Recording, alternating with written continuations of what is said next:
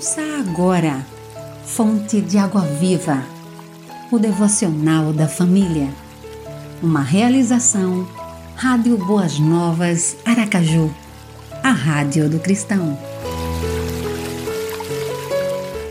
Quarta-feira, 1 de julho. Texto de João Henrique de Edan. Locução: Vânia Macedo olhando para fora. Conta-se que um certo fazendeiro procurava por uma esposa. Como não sabia por onde começar, foi a um jornal e colocou o seguinte anúncio: Homem com 35 anos procura mulher com cerca de 25, mas que possua um trator. Por favor, envie uma foto do trator. Verdade ou não, algo que é motivo de risada retrata o triste quadro da realidade social em que vivemos. Realidade que se move pelo egoísmo. Muitos não saem de suas quatro paredes, fecham portas, trancam-nas e jogam a chave fora. Tudo por causa do egoísmo, mas isso tem um preço. O que acontece?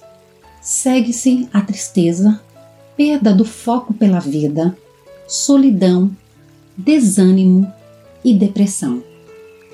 Porque vemos pessoas famosas morrendo nas drogas e no álcool.